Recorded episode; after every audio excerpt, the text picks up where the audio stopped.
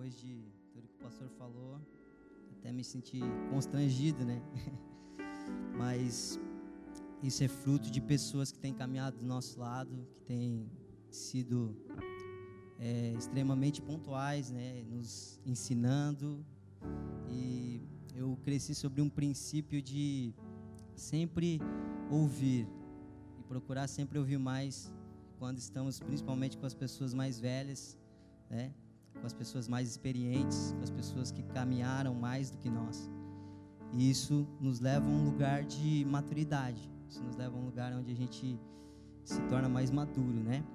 Glórias a Deus. Eu queria ler um texto com vocês. Você que trouxe sua Bíblia, ou se não trouxe, mas tem o um aplicativo, ou vai acompanhar pelo, pelo Data Show. Eu queria ler um texto que se encontra em João, o Evangelho de João, capítulo 15, e o versículo 1. João capítulo 15, versículo 1. Nós vamos ler alguns versículos e vamos compartilhar um pouco daquilo que o Senhor tem falado em nossos corações. Vocês encontraram? Amém? Diz assim, João, Evangelho de João, capítulo 15, diz assim: Eu sou a videira e o meu pai é o agricultor. Todo ramo que estando em mim não der fruto, ele o corta, e todo que dá fruto limpa, para que produza mais fruto ainda. Vós já estáis limpos pela palavra que vos tenho falado. Permanecei em mim, e eu permanecerei em vós. Como não pode o ramo produzir fruto de si mesmo, se não permanecer na videira, assim nem vós o podeis dar, se não permanecerdes em mim. Eu sou a videira, vós os ramos. Quem permanece em mim e eu nele, esse dá muitos frutos, ou muito fruto, porque sem mim nada podeis fazer. Se alguém permanece em mim, será lançado, se alguém não permanece em mim, será lançado fora, a semelhança do ramo, e secará e o apanham, lançam no fogo e o queimam. Se permanecerdes em mim e as minhas palavras permanecerem em vós, pedireis o que quiserdes e vos será feito. Nisto é glorificado meu Pai, em que deis muito frutos ou muito fruto, e assim vos torneis meus discípulos. Como o Pai me amou, também eu vos amei. Permanecei no meu amor. Se guardardes os meus mandamentos, permaneceres no meu amor, assim como também eu tenho guardado os mandamentos de meu Pai, e no seu amor permaneço. Tenho-vos dito estas coisas para que o meu gozo esteja em vós e, e o vosso gozo seja completo. O meu mandamento é este: que vós ameis uns aos outros, assim como eu vos amei. Ninguém tem maior amor do que este de dar alguém a própria vida em favor dos seus amigos. Vós sois meus amigos, se fizeis ou se fazeis o que eu vos mando. Já não vos chamo mais servos, porque o servo não sabe o que o seu senhor faz, mas tenho-vos chamado amigos, porque tudo quanto ouvi do meu Pai vos tenho dado a conhecer. Não foste vós que escolhestes a mim, pelo contrário, eu vos escolhi a vós, outros e vos designei para que vades e deis fruto, e o vosso fruto permaneça, a fim de que tudo quanto pedirdes ao Pai, em meu nome, Ele vô-lo concederá, ou Ele vos conceda. Isso vos mando, que ameis uns aos outros. Espírito Santo, nós nos rendemos à Tua palavra nessa noite. Não existe nada maior do que a tua palavra. Não existe nada, Senhor, mais poderoso do que a Sua palavra. Não existe nada que eu possa fazer se não for pelo poder que há em Ti e na Sua palavra. Nós cremos na Sua palavra, nós queremos ouvir a Sua voz nessa noite. Espírito Santo, prega por mim e que tudo que for falado venha de Ti, somente de Ti. Pai, nós nos sujeitamos a ouvir a Sua voz nessa noite. Em Teu nome nós agradecemos. Amém.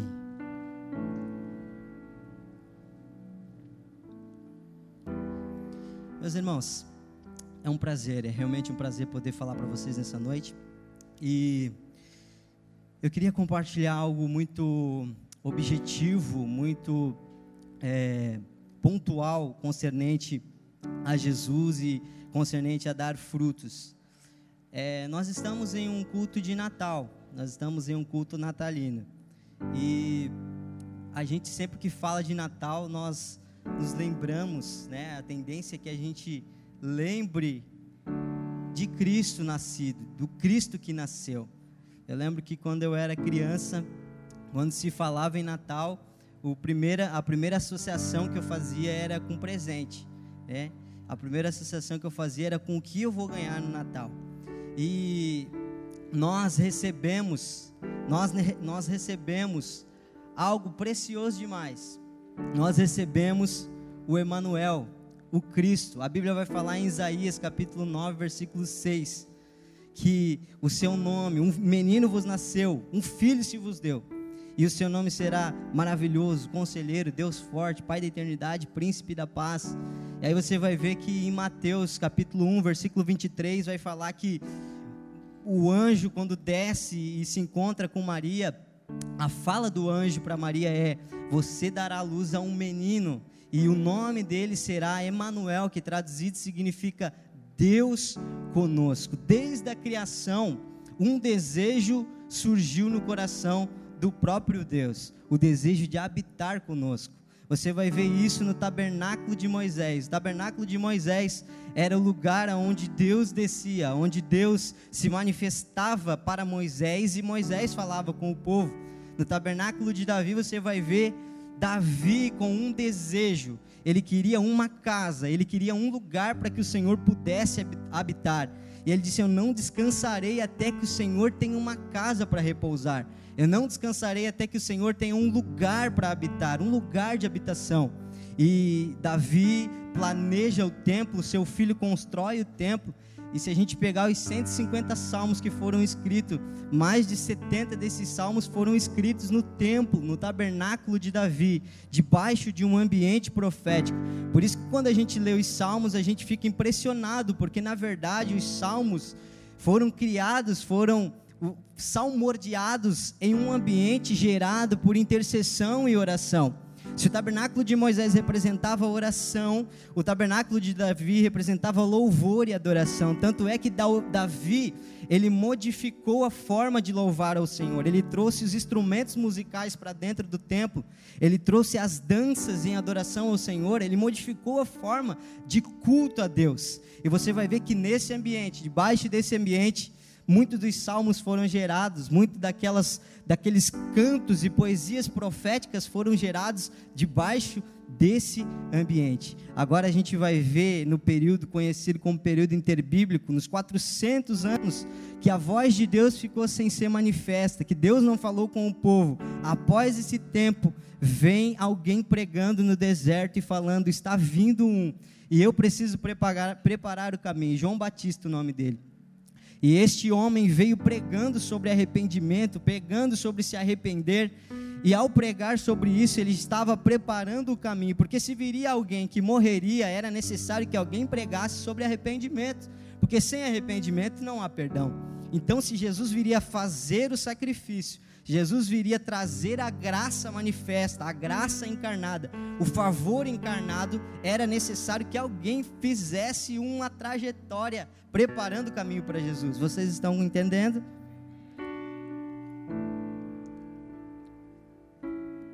Vocês estão aí? Amém? E a Bíblia vai dizer em Mateus capítulo 3 que Jesus ele vai para o para o Rio Jordão para ser batizado por João Batista e algo extraordinário acontece, porque João, ao ver Jesus, ele percebe que ele estava vendo o Deus encarnado, o Emanuel, o próprio Deus encarnado. E sabe, às vezes quando eu leio a história de Jesus, quando eu estudo um pouco sobre Jesus, eu fico impressionado porque às vezes a gente não para para pensar na profundidade que é um Deus, o próprio Deus descer em forma de homem e se manifestar como um homem, fazendo assim a vontade de Deus ser cumprida na terra. Isso é extraordinário. A W. Tozer, que é um dos escritores que eu gosto muito, ele pregou na sua igreja durante um ano sobre o Evangelho de João. E quando ele terminava suas pregações, as pessoas olhavam para Tozer, sentavam nas cadeiras e ficavam pasmas com a profundidade da palavra que o evangelho de João trazia. Porque se a gente pegar os quatro evangelhos, você vai ver que no evangelho de João, o evangelista, o apóstolo João, ele escreve e ele fala sobre o lado místico de Jesus, ele fala sobre a divindade de Jesus, sobre quem era o Deus encarnado. Ele começa o seu livro, a sua o seu evangelho dizendo assim: no princípio era o Verbo, o Verbo era Deus, estava com Deus, ele desceu, habitou entre nós. Ele estava falando da divindade de Cristo, de quem era o Cristo homem, mas o Cristo Deus, o Cristo que se fez homem. E às vezes me foge da cabeça, quando eu fico pensando sobre isso, pensar que Maria limpou o bumbum de Jesus. Pensar que Maria limpou o bumbum de Deus. Você já parou para pensar nisso? Porque Deus era o filho Emanuel encarnado. Então, Deus se sujeitou a vir e nascer em forma de homem, crescer e aprender com Maria e aprender com seus pais, até que ele chegasse no momento exato de cumprir o seu propósito. Vocês conseguem entender a profundidade disso? E a W. Tozer ele vai falar muito sobre isso, ele fala sobre o quão profundo é este Cristo.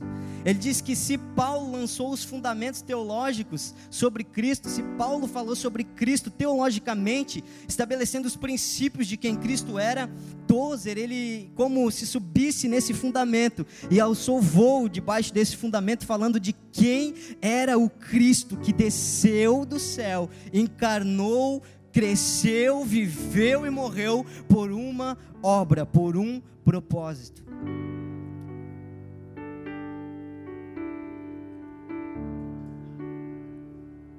O encontro de Jesus e de João Batista é fatídico.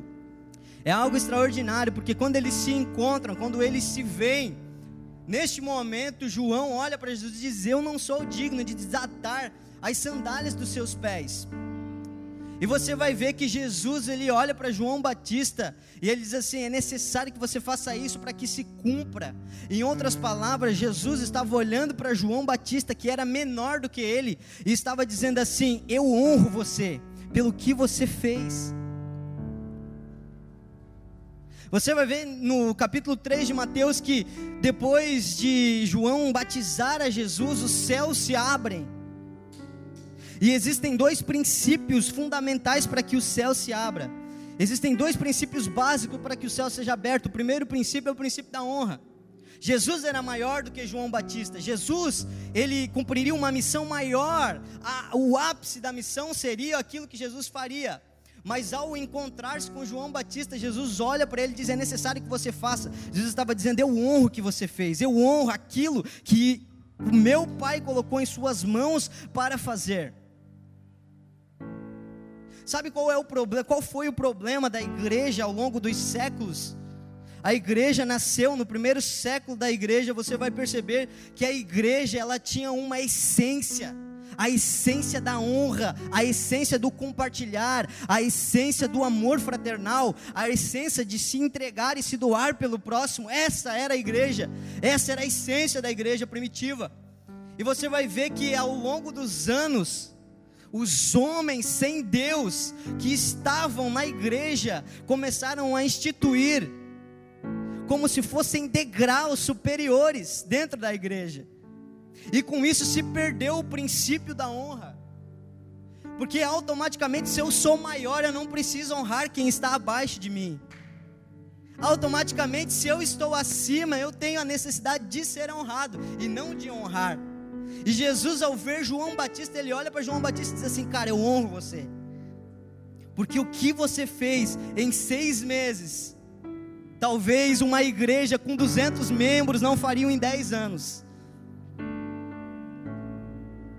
O segundo princípio que abre os céus é quando um filho chega. Você vai perceber que Jesus, quando ele chega, quando ele desce as águas, o que acontece? A Bíblia diz que os céus se abrem, se abre. Então, qual é o segundo princípio para que os céus sejam abertos e a manifestação venha? Que um filho se posicione. Bastou isso. Não existe, não existe campanha mística, não existe é, é, algo mágico, não. Filhos que se posicionam têm o poder de abrir os céus. A Bíblia diz que nós fomos, é, a nós foi dado o poder de ser chamados o quê? Vamos lá, filhos de Deus. Então, se existe esse princípio de honra e o princípio de eu entendi que sou filho de Deus, o que acontece? Os céus se abrem e a manifestação do Espírito é evidente. O problema é que hoje, irmãos, deixa eu, eu ser bem objetivo. Nós entramos em um lugar, preste atenção, nós entramos em um lugar que parece que todo culto alguém precisa afirmar para nós que nós somos filhos de Deus. Todo culto alguém precisa, não, você é filho de Deus, cara. Você é filho de Deus, você é filho de Deus, você é filho de Deus. E isso gerou em nós um, um, um desejo insaciável de dizer para nós mesmos: não, eu sou filho de Deus, eu sou o filho de Deus, eu sou o filho de Deus. Você não vê a rainha da Inglaterra falando: não, eu sou a rainha da Inglaterra. Eu sou a rainha da Inglaterra. Vocês têm que me respeitar porque eu sou a rainha da Inglaterra. Não, ela sabe que ela é a rainha da, da Inglaterra e automaticamente ela se porta como a rainha da Inglaterra. Então, os filhos de Deus, eles não precisam que todo momento as canções sejam é, ego, é, é, egocêntricas a ponto de toda a vida. Você é filho, você é filho. Você é filho, você já entendeu isso? Glória a Deus, agora vamos seguir em frente. Vamos manifestar aquilo que os filhos são capazes de manifestar.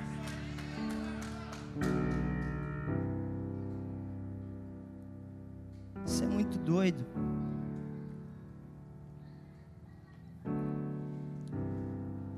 As nossas canções, nós temos canções lindas demais, e eu dou glórias a Deus por isso. E nós cantamos o impressionante, infinito, ousado amor de Deus. E parece que a gente canta essas canções para nós mesmos. Porque Ele me amou, oh, Ele me amou. E nós estamos cantando isso para nós mesmos e dizendo: não, o amor de Deus me, me trouxe. Essa canção deve ser cantada nos lugares escuros. O amor de Deus te alcançou. O amor de Deus, oh, impressionante amor de Deus por você, nos lugares mais escuros, nos lugares mais terríveis. É nesses lugares que nós precisamos e parece que a gente está sempre trazendo para nós, não. Oh, impressionante amor de Deus, oh, infinito amor de Deus. Sim! Mas então que cantamos isso apontando para o nosso irmão e dizendo: Oh, impressionante é o amor de Deus por você. Por aqueles que ainda não conhecem o amor de Deus. Não precisa que a gente sempre volte ao mesmo lugar dizendo: Uau, o amor de Sim, nós já entendemos isso, e entendendo isso, nós caminhamos. Vocês estão comigo?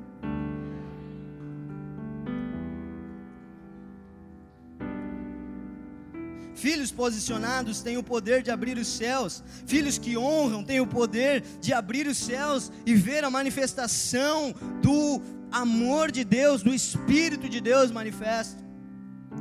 Jesus, ele vem e ele começa os seus milagres após esse acontecimento e Jesus ele vai fazendo milagres, ele vai fazendo curas, ele vai manifestando aquilo que o filho veio para manifestar. E ao manifestar aquilo que o filho veio para manifestar, ele começa a agregar pessoas, os discípulos começam a andar com eles, as multidões os, os cercam. E aí você vai ver em João capítulo 15, Jesus falando algo que me constrange, porque ele diz assim, João 15, verso 1 diz: Eu sou eu gosto sempre de enfatizar isso, porque tudo que vem de Jesus, tudo que vem de Deus, não é algo que ele tenha, mas é algo que faz parte da sua essência. Então, quando ele diz eu sou, é algo que realmente ele é. Ele fala: Eu sou o caminho, eu sou a verdade, eu sou a vida, eu sou a luz do mundo, eu, eu, eu, eu. Ele está dizendo assim: Isso é aquilo que eu sou faz parte de quem Deus é, e ele diz: Eu sou a videira. Isso nos dá um, um, um nos traz uma lição extraordinária, porque Jesus estava dizendo assim: Eu sou, e sendo o que eu sou, eu quero que vocês também sejam.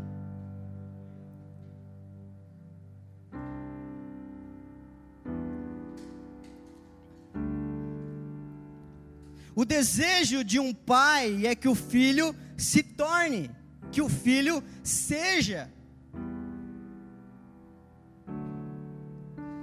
Um missionário foi designado por uma missão para, pela sua igreja, e a missão desse missionário era ir para uma das tribos mais remotas de algum lugar no mundo. E a igreja falou: Você vai ir, você vai pregar entre os índios nativos. E esse missionário foi com essa função, ele foi com essa missão de pregar a palavra, de anunciar as boas novas a essa tribo nativo. E quando ele chegou nesse lugar, ele falou: Eu vou começar a pregar, eu vou começar a, a, a fazer aquilo que eu vim para fazer. Só que quando ele pensa assim, ele vai para a sua missão, para começar a pregar, o Espírito Santo fala com ele: Você não vai falar nada. E ele fala: Senhor, eu não estou entendendo, eu vim aqui para pregar. E Deus diz para ele, o Espírito fala para ele: Não, você não vai falar nada.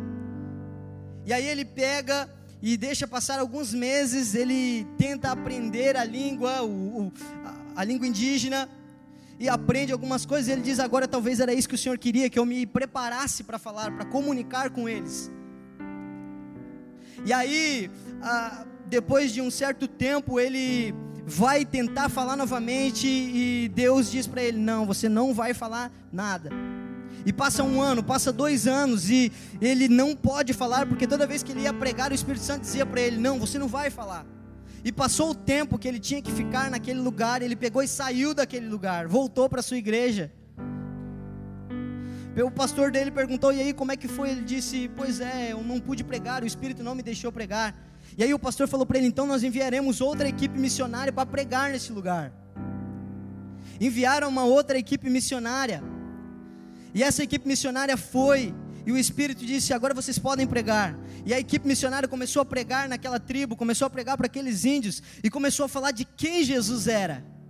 Eles começaram a falar dos adjetivos que definia Jesus. Eles começaram a dizer assim: Jesus é manso, Jesus é humilde, Jesus se compadece, Jesus tem compaixão, Jesus, ele tem longanimidade, ele demora para se irritar. Ele é um cara que se você, se você faz algo que ele não está de acordo, ele te corrige com amor, com carinho. E, ele come, e eles começam, essa equipe começa a falar de quem era Jesus.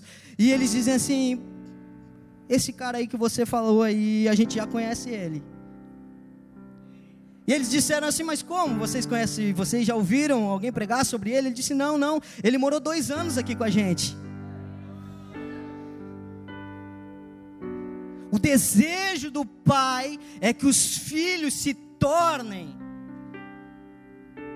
eu tenho dito isso para alguns amigos que andam próximo a mim. Eu tenho dito que nós estamos em um tempo em que nós não per podemos perder tempo em aparentar ser. Nós precisamos dedicar tempo em se tornar. E se tornar está diretamente ligado às, às coisas que nos cercam, às situações que nos cercam. Vocês já repararam que toda vez que nós passamos por uma situação adversa, por uma situação que a nossa paciência, que a nossa longanimidade é testada, nós olhamos e dizemos: Meu Deus, por que, que eu estou passando por isso? Você não sabe? O Senhor está tornando você parecido com Ele mas a gente recusa tudo aquilo que nos gera um desconforto. A gente, às vezes, aconteceu algo algum tempo comigo e eu, eu disse para mim mesmo, Senhor, eu não consigo entender. E o Senhor ministrou no meu coração: eu vou te explicar. Você precisa aprender a perdoar. Você precisa aprender a ter compaixão por até mesmo aquele que lhe feriu porque é muito fácil ter compaixão, amor fraternal pelo Gled. Gled é músico, tem banda, toca bem. Oh, meu Deus, que amor fraternal que eu vou ter com é, a grande questão é: o Senhor quer nos levar em lugares com pessoas que nós não vamos gostar de estar. Pessoas que até, até mesmo nós vamos dizer assim, Senhor, mas esse cara não. Pô, Senhor, tanto cara bom aí para mim estar tá junto. Esse não. Mas o poder de se tornar está no lugar que muitas vezes a gente quer correr, que a gente quer fugir. E aí por isso a gente vai andando e vai se frustrando e vai dizendo assim: "Ah, cara, eu estou frustrado porque eu caía nesse nesse aqui nesse pecado, ou eu não estou sendo parecido com Jesus nesse nesse lado, nessa área da minha vida, e eu me, acabo me frustrando por isso, porque eu já estou há 20 anos na igreja e eu continuo fazendo algumas coisas que eu já deveria ter mudado". É claro, você está recusando todas as oportunidades que o Senhor está te dando de se tornar.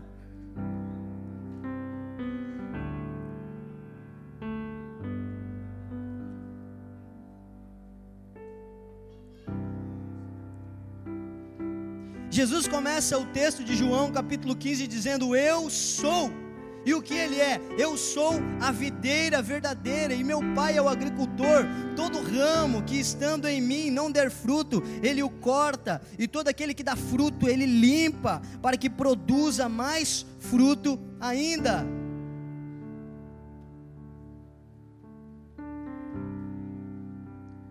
Versículo 4 vai dizer assim: permaneceis em mim, e eu permanecerei em vós. Como não pode o ramo produzir fruto de si mesmo, se não permanecer na videira, assim nem vós podeis dar, se não permanecerdes em mim.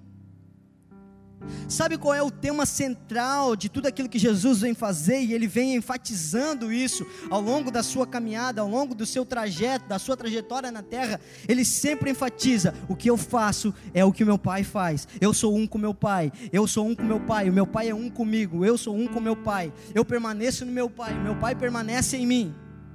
Sabe qual foi o momento mais terrível na vida de Jesus? Não foi a cruz, não foram os pregos, não foram as chibatadas, não foram o sangue, não, não. O momento mais terrível na vida de Jesus foi quando ele teve que deixar de ser um com o Pai.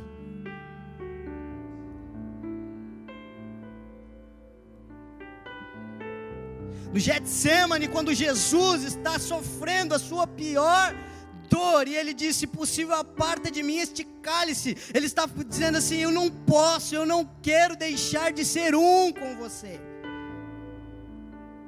E você vai ver que na cruz ele proclama e ele grita assim: Eli, Eli, lama, sabachthani. Ele estava dizendo: Senhor, Deus meu, Deus meu.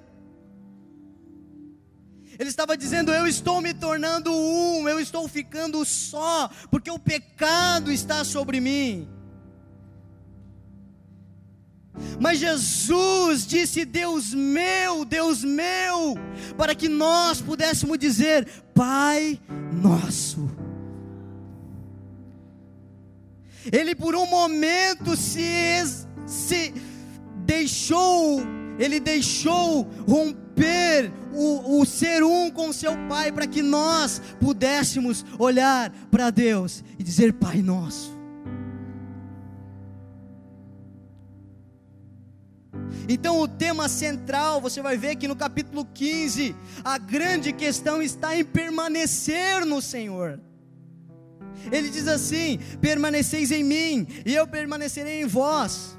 Como não pode o ramo produzir frutos, senão se, de si mesmo, se não permanecer na videira, assim nem vós podeis dar, se não permaneceres em mim. Eu sou a videira, vós sois os ramos, quem permanece em mim e eu nele, esse dá muitos frutos, porque sem mim nada podeis fazer.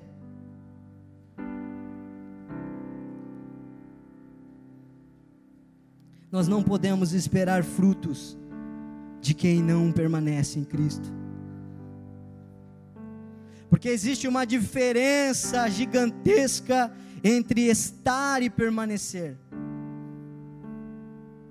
Eu posso estar em Cristo e em algum momento não estar mais em Cristo. Porque o verbo estar, ele é um verbo transitório, ele é um verbo passageiro.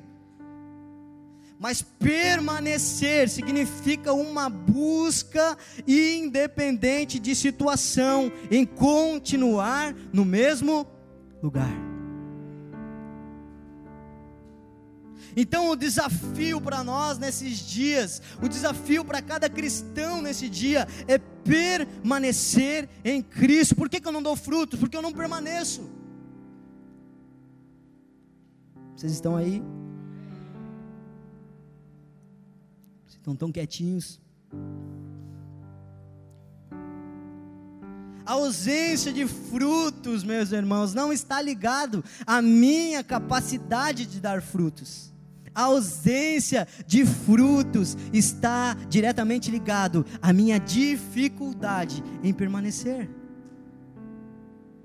Então não é sobre a capacidade que eu tenho. E eu me lembro que uma vez eu levei uma um, um conselho corretivo de um grande pastor amigo meu. Eu disse para ele assim, cara, eu tô em tal lugar e eu não consigo produzir, eu não, eu não consigo dar frutos e tá difícil, eu, nesse ambiente eu vou ter que sair, eu vou ter que mudar. E ele olhou para mim e ele disse bem assim: dar frutos não está ligado ao lugar. Dar frutos está ligado aonde você está e se você está permanecendo na videira. Então o grande problema, meus irmãos, não é o lugar. O grande problema é que a nossa geração é uma geração extremamente imediatista, que tem dificuldades em permanecer em qualquer coisa que começa a ler um livro e para na segunda página, que começa a fazer algo na semana e não consegue continuar, que começa a estudar e tranca, que começa e aí você vai trazendo vários argumentos, várias justificativas e todas elas aceitáveis demais, todas elas muito boas, mas não deixam de ser justificativas e desculpas. E aí a dificuldade em permanecer está neste ambiente que nós crescemos, que nós aprendemos, que é um ambiente de imediatismo.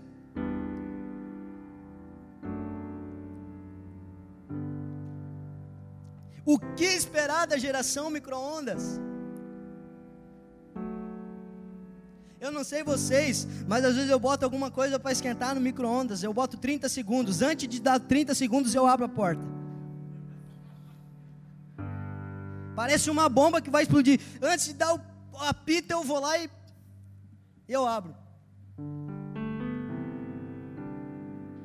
Nós somos imediatistas. Nós saímos para ir no banco no horário de meio-dia, saímos apressados, saímos com pressa, porque na maioria já saímos atrasado. E aí a gente vai com pressa, daí chega na fila do banco, tem uma gestante. Daí você pensa, não, agora chegou minha vez, agora vai dar certo, agora vai dar boa, vem um idoso. Aí você pensa, não, agora, agora vai. Aí vem um, uma pessoa com deficiência física.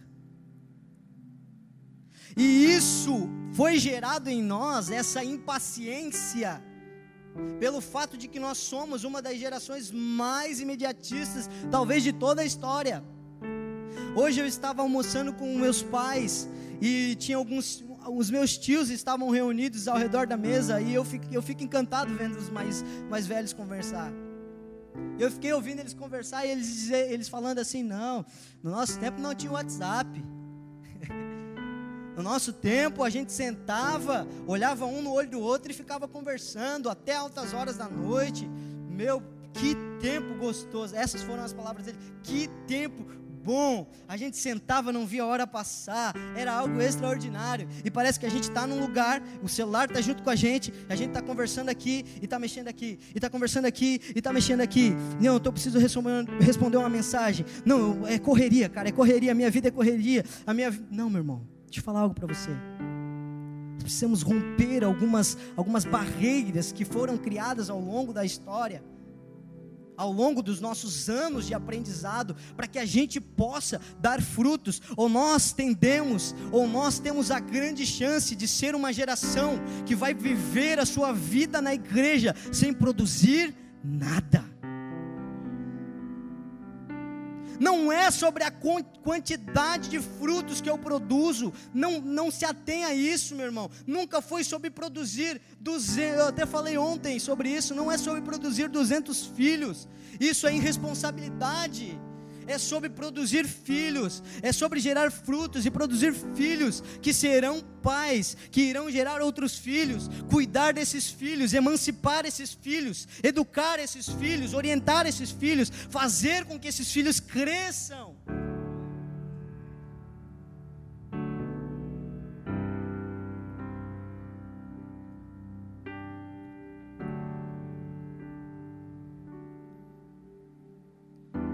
Então, sendo uma geração imediatista, quando eu não tenho o resultado, quando eu não obtenho o resultado desejado no tempo esperado, eu desisto, eu não permaneço. Por que, que é tão difícil cuidar de pessoas, gente? Porque pessoa não é um produto que você conserta, bota ele num lugar e ele vai funcionar até quebrar de novo. Pessoas são dotadas de sentimentos, pessoas é, possuem uma psicologia completamente difícil. Formações geracionais influenciam em quem a pessoa se torna. Então, quando a gente vai lidar com pessoas, é extremamente difícil.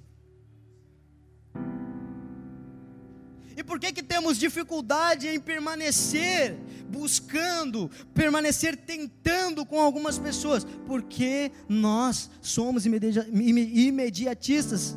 Queremos que o Senhor faça no nosso tempo, do nosso jeito, com a nossa força. E a partir do momento que me decepciona, tchau, copo descartável. Eu acredito em uma geração que não desistirá na primeira tentativa. Eu acredito em pessoas tão dispostas que, apesar das marcas que carregam, dirão: Senhor, as marcas só me tornaram mais forte. Eu continuo resistindo, eu continuo suportando. Até onde você está disposto a ir por alguém? Até onde você está disposto a lutar por alguém?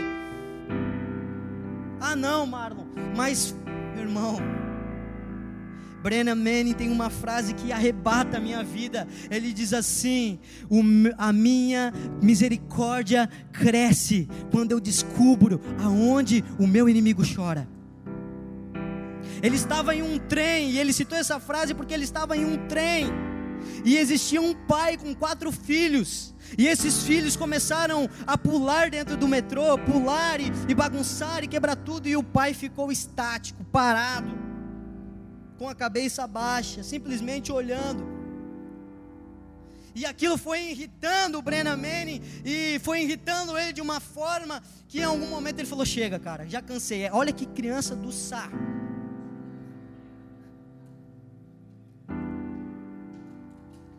Aí o que, que ele fez? Ele olhou para o pai e disse: Ei, cara, por favor, você não vai fazer nada? E o pai olhou nos olhos dele e disse assim: Eu já nem sei o que fazer, eu estou vindo do velório da mãe dessas crianças. E eu estou pensando o que eu vou fazer a partir de agora. E aí a frase que ele cita no seu livro é: A misericórdia cresce aonde, quando eu descubro aonde o meu inimigo sangra. Nós somos cheios de juízo próprio.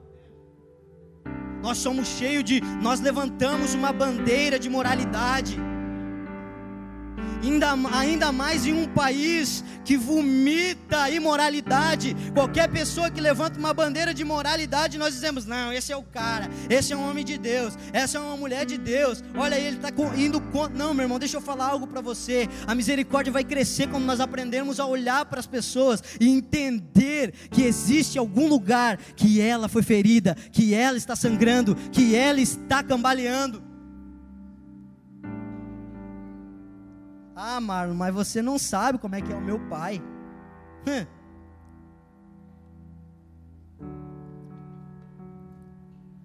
Você não sabe como é que é essa pessoa, você não sabe nem o que ela fez, você não tem ideia. Sabe o que era mais incrível em Jesus? O mais incrível em Jesus é que na noite em que ele foi traído, quando Judas vem até ele e diz assim: com um beijo, Judas denuncia quem era o Cristo. Jesus olha e diz: Amigo, para que viestes? Quem aqui chama um inimigo de amigo?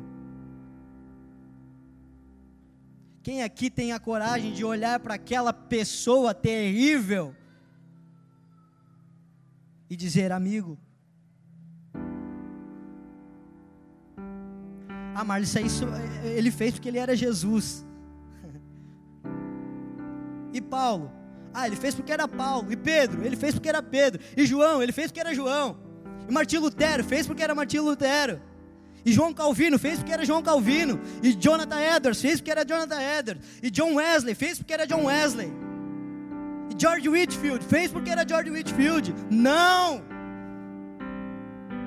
Eles fizeram porque no processo aprenderam que a essência está em se tornar como Ele é.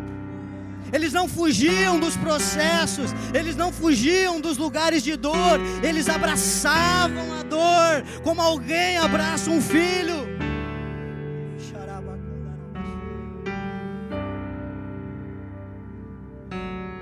Nosso pastor pregou no último domingo ou no penúltimo, não me lembro bem, falando sobre a, o sofrimento, sobre abraçar o sofrimento. Qual é os motivos que esses homens tinham? em continuar, mesmo presos, mesmo açoitados, mesmo em situações adversas, o que os motivava? Qual era o combustível deles? Era o salário que eles recebiam da igreja? Eram os bens que eles recebiam dos seus fiéis? eram os jantares glamurosos que eles recebiam das pessoas importantes. Não, o que mantinham esses homens constantes, constantes, firmes, era a esperança de se tornar cada vez mais parecido com Cristo. A gente não quer. Não, foram eles, mano. Não, não, a gente não. O ele me amou. Ele me ama, Marlon. E qual é a resposta que nós damos ao amor de Deus? Que resposta você dá quando você dobra os seus joelhos, sabendo dos pecados terríveis que você cometeu e recebe a misericórdia de Deus? Qual é a resposta que você dá diante dessa misericórdia? Ou você acha que você é bom para receber a misericórdia dele? Você acha que a graça dele te alcança porque você é incrível, você é demais. Mas aí quando eu preciso exercer misericórdia, quando eu preciso ser longânimo com o meu irmão que está me apunhando, que está me enchendo, o que que eu faço? Eu não consigo. É difícil, mano. Não é difícil. Nós que não aprendemos, ou nós que continuamos a fugir dos processos.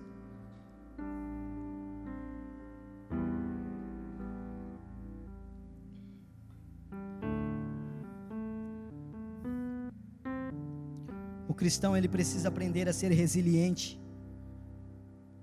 Ele precisa aprender a receber algumas pancadas e continuar caminhando. Ele precisa aprender que as pessoas vão nos decepcionar, mas nós continuaremos insistindo nelas. Nós precisamos aprender que as pessoas vão fazer coisas que nos desagradam e nós continuamos insistindo nelas. Nós continuaremos dizendo, em algum momento, o Senhor irá tocá-la. Os meus pais oraram pelo meu irmão mais velho por 12 anos afundado nos vícios, vendia tudo dentro de casa, roubava dos, do próprio, dos próprios pais. Doze anos orando por eles, a minha avó tinha no lugar onde ela dobrava os joelhos, ficou aquela mancha da onde ela chorava no assoalho, casa de madeira. E eu me lembro que eu estava num processo de adolescência, passando da, da adolescência para a juventude, e eu olhava e eu dizia: abandona, ele não vai mudar, ele, ele é sempre assim, ele fica em algumas casas de recuperação e volta e continua. E eu olhava para minha avó pelas madrugadas, eu dormia junto com ela na casa dela, e ela estava sempre orando e dizia: Senhor, salva o Douglas. Senhor, traz vida, liberta esse menino. Eu dizia, avó, mas ele, ele fez isso. Ela dizia: Não importa, Jesus salva ele.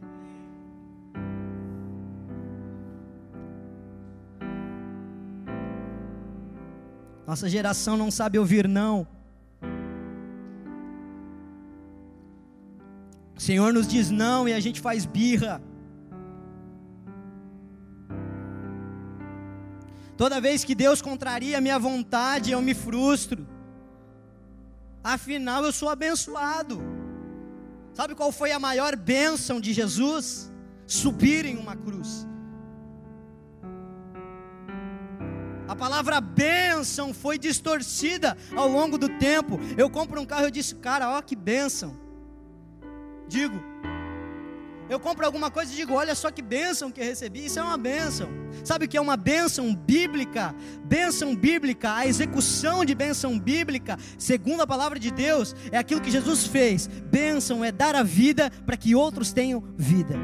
Isso é ser uma bênção. Jesus não tinha uma bênção, Jesus era uma bênção. Ele era a própria bênção em Gênesis capítulo 12, quando Deus promete algo a Abraão, a palavra de Deus diz assim: E você será uma grande nação, e você será como as estrelas do céu, como a areia da terra, você será isso, será aquilo. Mas o final do texto é incrível. Deus olha para Abraão e diz: E tu serás uma bênção.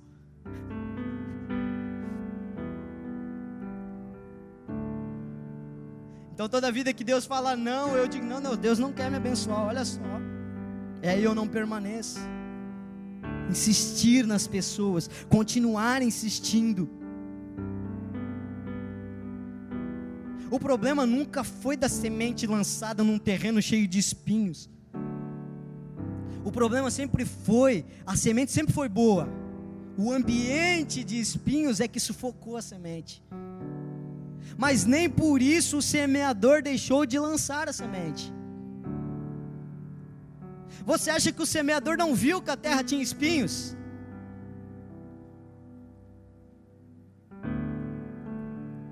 Não, mas esse terreno é ruim demais, Marlon. Não adianta, é, é gastar. Não, não. Permanecer em Cristo significa sentir como Cristo sente. Permanecer em Cristo significa às vezes perder algumas coisas para que alguém seja o fruto daquilo que o Senhor me deu para cuidar, para que algumas pessoas sejam filhos que o Senhor nos deu para cuidar. Sentir como Cristo é isso. Fique de pé.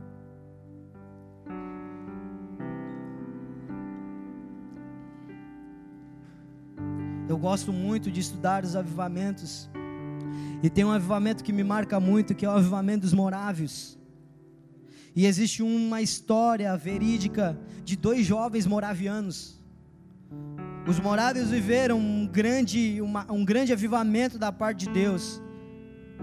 E o avivamento foi tão grande entre os morávios que em algum momento as pessoas começaram a abandonar as suas vidas para fazer o nome de Jesus conhecido. E existiu dois jovens que disseram para os seus pais: Olha, a gente vai abandonar tudo, a gente vai ir e vamos nos vender como escravos e vamos viver o resto de nossas vidas como escravos nos países que ainda não eram escravistas. Isso não é algo que eu. Não, não, história. História da igreja. E aí isso comoveu toda a cidade, e a cidade foi para o porto para ver aonde estavam os jovens moravianos, ver a despedida dos jovens moravianos. E eles estavam dentro de um barco, indo embora, abandonando sua família, os familiares todos chorando. E eles olharam com um sorriso no rosto sabendo que seria a última vez que eles veriam seus familiares e amigos, e disseram assim: Nós iremos, viveremos e morreremos, para que Cristo seja conhecido entre os escravos. Marlon, então você está me dizendo que eu preciso ser radical, preciso abandonar tudo. Sabe o que eu estou dizendo para você? Que o primeiro campo é a sua família o seu vizinho de porta que está gemendo, toda noite briga, bate na esposa, que toda noite entram em discussões e você tem a resposta para eles e você não faz nada. Estou dizendo que a resposta está no lugar onde você foi inserido para trabalhar, onde as pessoas estão gritando: me ajuda! nós estamos levando a nossa vida, continuando, seguindo.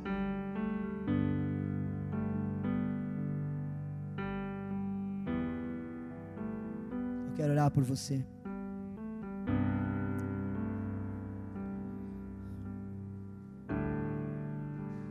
Se você quiser vir à frente nessa noite, você tem liberdade. Ah, mas eu tenho vergonha. Você não entendeu nada.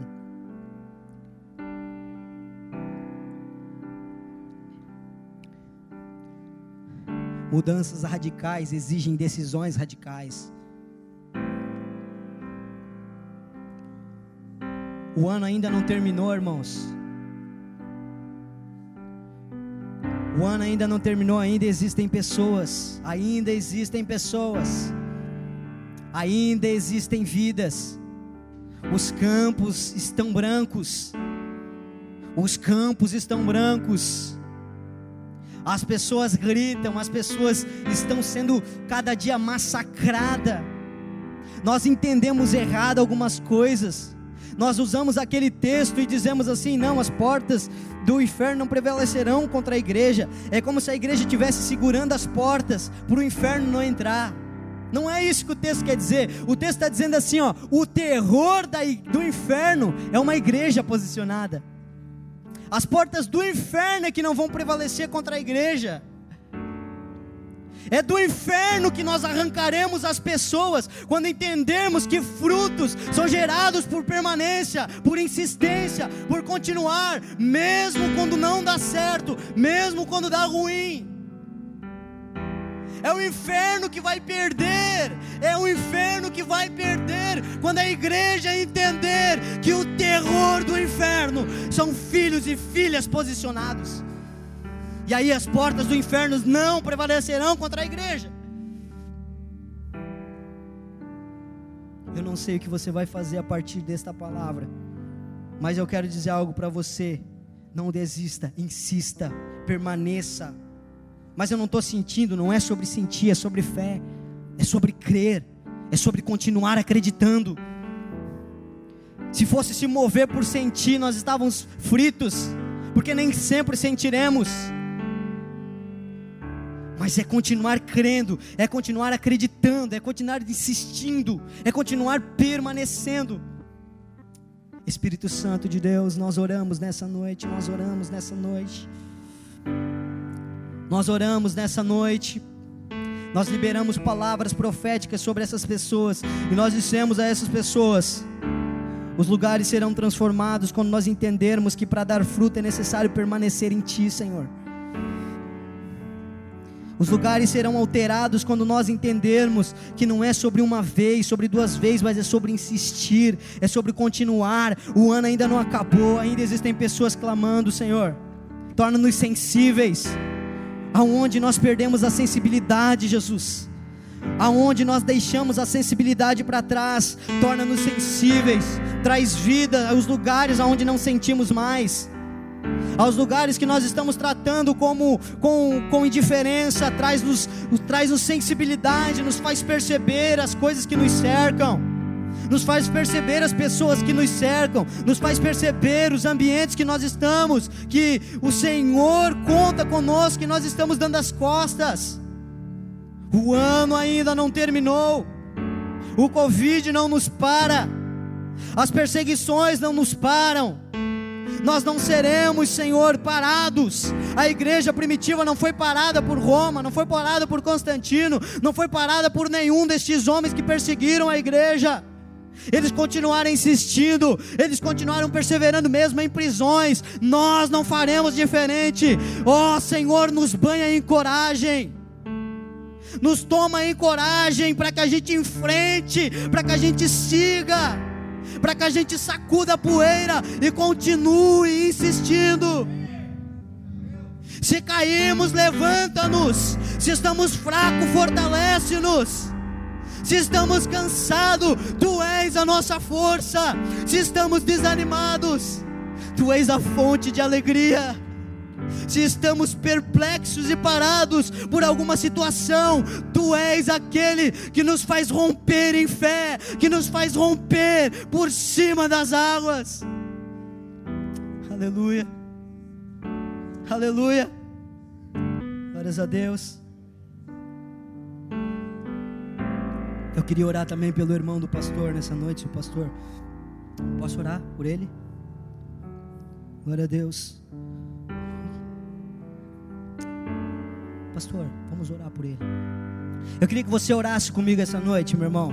Você tem um pouco de fé aí? Nós vamos orar.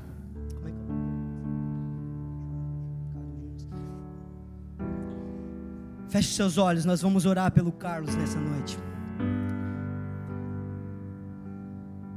Jesus, nós te agradecemos pela cura do Carlos. Jesus, nós te agradecemos porque o Senhor tem poder para curá-lo. Nós impomos as nossas mãos com base na tua palavra. E nós de determinamos, oramos e pedimos, ouvidos sejam abertos em nome de Jesus. Você pode orar comigo, meu irmão? Nós profetizamos cura sobre a vida do Carlos em nome de Jesus Cristo. Audição volte. Audição em nome de Jesus. Nós oramos dessa noite, nós impomos as nossas mãos, que ele possa voltar a ouvir, que ele possa voltar a escutar. Nós determinamos, nós oramos, pedimos e já agradecemos porque o Senhor ainda cura. Então, Senhor, que venha cura sobre ele cura sobre ele, cura sobre a vida dele, sobre os ouvidos, Senhor. Jesus, nós oramos, Tu és o mesmo Deus, nós cremos em Ti. Não há enfermidade que o Senhor não cure, não há doença que o Senhor não cure, não há nada que o Senhor não possa fazer. O que é uma enfermidade para ti? Que haja cura em nome de Jesus, pelo poder do nome de Jesus Cristo. Em nome de Jesus. Em nome de Jesus.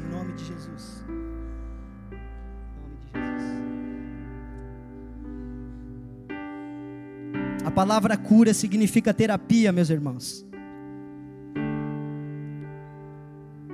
Existem curas instantâneas de Deus e, e curas processuais de Deus. Eu creio que ele foi curado. Uma terapia não é feita de uma sessão, é feita de sessões. O Senhor pode curá-lo, o Senhor o curou em nome de Jesus. Amar, mas eu não estou vendo, ouvir, vendo ele ouvir, meu irmão. Se nós, se a base para a gente crer fosse aquilo que a gente vê, não precisaríamos da palavra de Deus. Nós oramos por cura porque nós cremos no que a Bíblia fala. E a Bíblia diz que se nós orarmos, o Senhor curará. O que vale as nossas experiências, o que a palavra diz. Glória a Deus.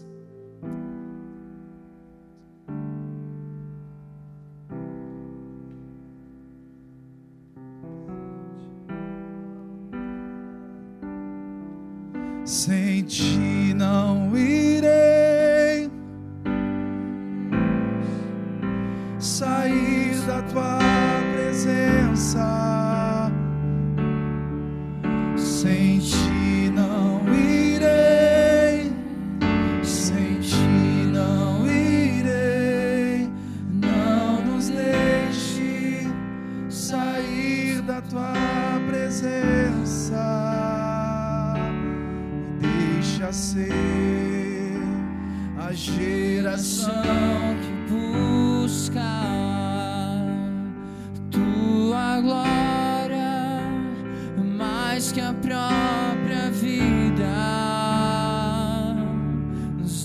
deixa ser a geração que busca a tua glória mais que a própria vida. Sem ti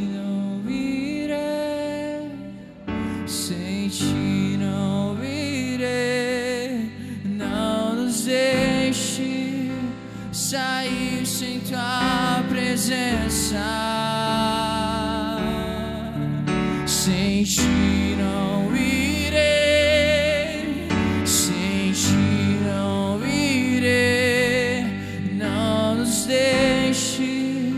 sair sem tua presença. Ninguém vai roubar tua glória. Ninguém vai roubar tua glória. Tudo veio